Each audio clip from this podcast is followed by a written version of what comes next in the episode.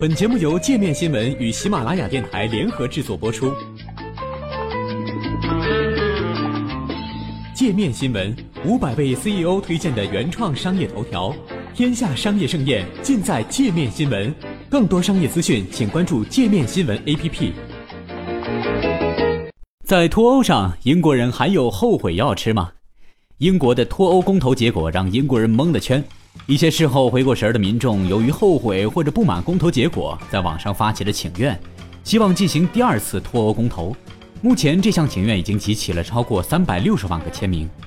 网友们的热情之高，不仅让这条请愿成为了英国议会请愿委员会收到签名最多的一条，还一度导致了网络瘫痪。但据福克斯新闻报道，来自黑客组织匿名者和网络论坛 4chan 的黑客伪造了大量签名。截至周日，委员会已经清掉了七点七万个假签名。按照请愿的要求，只有英国居民才能在网上签名，但被清除的签名中有二点四万个来自朝鲜，而人口只有八百的梵蒂冈则贡献了超过三点九万个签名。那么，想要在这个请愿里假装英国人签名，是不是一件困难的事儿呢？身在北京的小编就做了一次实验，看看能否为英国的政治生活添砖加瓦。在点开了英国议会的请愿签名页面之后，出现了一条声明。指出，只有英国公民或者居民才有权进行签名。在声明下打勾之后，需要提供签名者的姓名、电子邮箱、所处地区和邮编。小编按照要求输入了姓名、邮箱，还借用了热心网友提供的当地邮编。在填完个人信息资料之后，系统给小编发了一封邮件，里面附有请愿网站的链接。打开链接之后，远在中国的小编就成为了英国第二次脱公投请愿上的第三百五十六万六千五百一十四个签名，全程就是如此的简单清晰，不需要任何身份验证，也不需要签名者提供具体的联系地址，也因此有网友吐槽，全世界人民都可以参加这项请愿。按照英国法律规定，任何请愿只要集齐了超过十万个签名，议会就会考虑对相关问题进行讨论。先不管这个请愿签名中的水分有多大，就算这三百六十万个签名都是真实的，会真的触发第二次脱欧公投吗？很不幸的是，答案是不能。从官方的回应来看，请愿委员会表示将在下周的会议上考虑这项请愿，并决定是否要对其进行讨论。声明特别强调，这不意味着委员会将决定是否同意这项请愿，只是决定是否要对此进行讨论。在讨论上，议员们将表达各种不同的观点。从程序上来说，议会不一定会对其进行讨论。就算对这项请愿进行讨论，也只是各方表达意见，不会进行投票。讨论结果没有任何法律约束力，只是会加深各党派成员在这个问题上的分歧，进一步造成分化。再加上请愿集齐的三百六十万个签名和公投中支持脱欧的一千七百万人相比，只能算是个小数目。那么到了现在，还有没有可能逆转公投结果呢？答案是有的。但实现起来非常困难。首先，从法律上来讲，闹得英国天翻地覆的脱欧公投的结果，其实并没有法律效应，只是民意的表达。如果想要具有实际约束力，还需要通过议会对相关法律进行投票，包括废除1972年的欧共体法案等。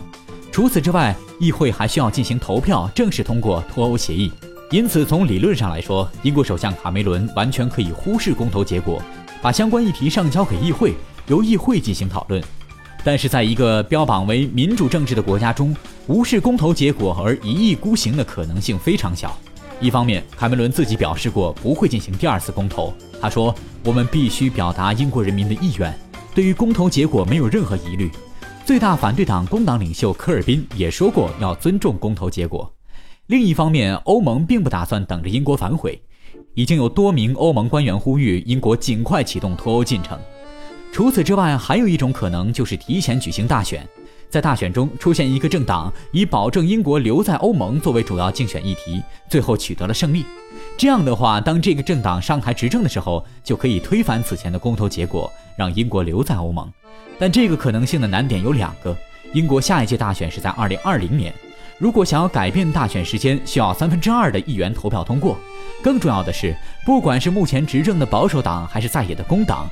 党内成员对于脱欧问题的分歧都很大，不会有政党愿意冒险以此作为主要议题参加竞选。第三种可能就是一个字拖，只要英国没有向欧盟发送里斯本条约第五十条的通知，就没有正式启动脱欧程序。宣布要在今年十月辞职的卡梅伦已经表示自己不会发送第五十条，要把这件事留给继任者来做。如果卡梅伦的继任者长时间不发送第五十条，一直到了下一届大选，或者在与欧盟两年的谈判期中，到了下一届大选，在大选中出现了一个以留欧为竞选目标的政党，这个政党获胜之后就可以逆转局面。因此，想要改变公投结果还要长路漫漫。但《金融时报》的一篇评论认为，万事皆有可能。文章认为，这次公投所引发的政治分歧会给英国带来多大的影响是不可估量的，因此未来两年内，英国的政治可能会经历重新洗牌，出现一个中间派亲欧盟的政党，而只要还没有发出第五十条，出现反转就仍然有可能。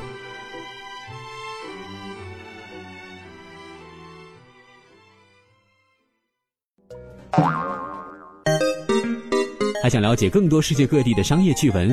请关注“界面天下”频道微信公众号“最天下 The Very World”。